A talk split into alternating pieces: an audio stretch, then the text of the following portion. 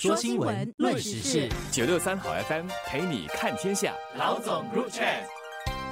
各位听众，大家好，我是新民日报的朱志伟。大家好，我是联合早报的郭丽娟。我国自从加强取缔电子烟之后，本地网上竟然出现了不少看似电子烟的口腔喷雾器。这类产品标榜着没有尼古丁或者烟油，在互联网上高调的打广告。受访的律师表示，这类产品可视为是烟草的仿制品，不论购买或拥有都会触法。而早报的记者上网查询时，很快就查到至少四种这类的产品，有关宣传都打上吸污或者喷污的标签，设计和市面上的电子烟相似，口味更是五花八门，有西瓜味的、葡萄味的、草莓味的和百香果味等多种口味。然而，在众多用户的评价留言中，不少人就指出，这些产品不仅外形和电子烟一模一样，用起来也很像。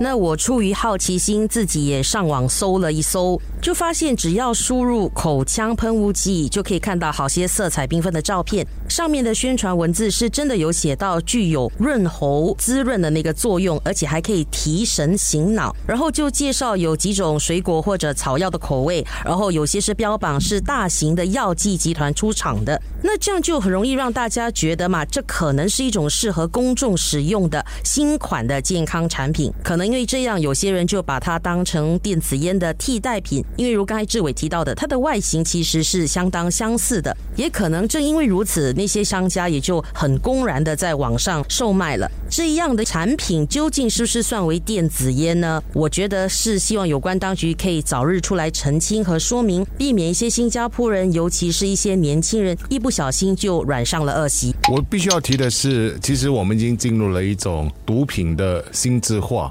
包括抽烟传统式的那种抽烟的方式，跟电子烟的这种形式的一种很大的不同哦。而电子烟基本上看起来啊，它更加的，你知道有点蜂巢的那种味道。而且它基本上也有，据统计哦，有一万八千多种不同的口味，而它的造型哦，可以是五花八门的，包括在冰城甚至有发现过像智能手机一样的电子烟哈。所以这样的一种情况，其实就是那些商家本身来说看准了一个市场，这个市场就是青少年。青少年在对于电子烟的这种历史啊这些资讯可能还不是很足够，他们可能会第一认为电子烟其实是不会。比纸质香烟来的更加的危害，这是第一点。第二点，他们可能会认为说，哎，这些口味般的东西看起来就像你知道，好像吃糖那样子哈。所以你跟我说有尼古丁、烟油这些，我我其实不是太相信。而且当然还有一点是，对于青少年来说蛮重要的，就是你抽纸质烟了之后，你手上或者口腔都会留下那烟味，电子烟不会啊。可是这边必须要提醒大家的是，电子烟的危害其实是非常非常的大的，而且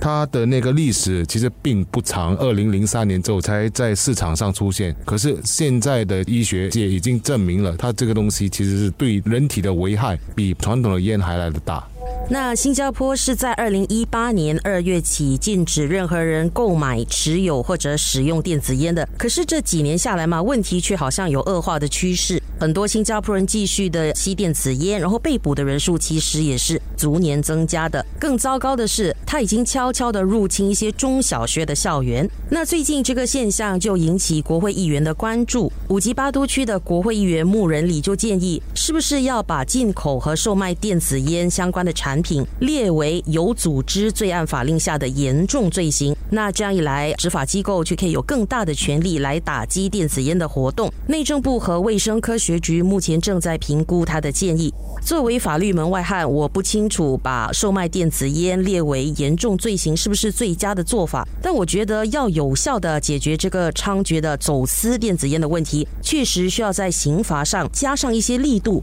让更多人意识到这么做的严重性，才有可能阻断这个货源从源头根本来解决问题。这边电子烟还有一个情况，可能必须要大家留意一下，就是也因为它在二零零三年哦才开始推出市场，所以一些国家其实。并没有把电子烟列为违禁品，包括在东南亚国家里面，目前也只有包括新加坡在内的五个国家其实是禁止电子烟的。我们的邻国其实也还没有禁止电子烟，所以目前看到的一些情况，其实就是因为它是一个高牟利的一种货品啊，所以还是有很多不法之徒尝试通过不同的管道，尤其是关卡，要把电子烟。带进新加坡，因为这是一个一本万利的一个工作，所以我们其实面对的一个更大的挑战，其实是在执法上，我们需要更加的警惕，并且取缔，这是第一点。然后另外一点呢，就是在教育这方面，真的是要多进行，尤其是针对青少年还有家长的。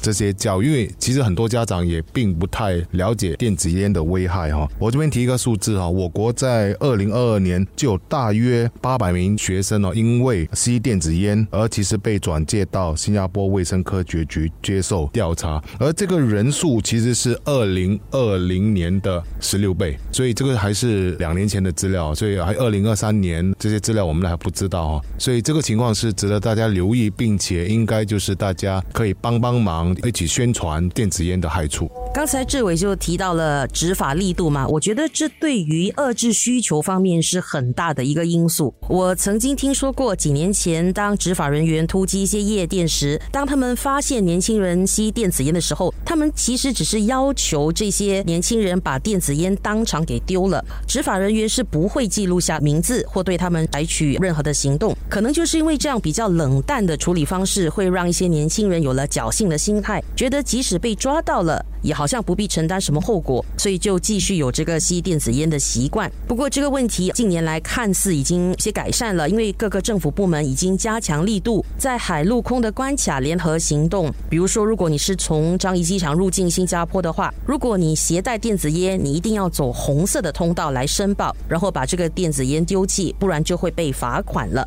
然后更重要的是，当局会派出更多的执法人员到商业购物中心、到公园和酒吧等等进行检查。只要你违例，你当场是会马上被罚款的。然后环境局人员平时在做一些稽查的工作时，同时也能够针对电子烟的情况来进行一个管理，然后把案件移交给卫生科学局。我觉得我们这场与电子烟的交战嘛，是一项长期的运动，需要各个政府部门、学校之间的配合。政府部门需要加强执法的力度，加强责罚。那学校、教师和家长也需要一起合作，才有可能杜绝青少年坠入电子烟陷阱的问题。这边可能要提上，就是那个社交媒体这一块，包括那个通讯工具，其实也是售卖电子烟的一个管道之一。购买的话，其实是犯法的。然后，当然，另外一点就是，有些人从外国回来的时候会说：“哎，我是不是带一个电子烟回来，会不会有那种侥幸的心理？”哦，其实也提醒大家，这样的做法也是犯法的。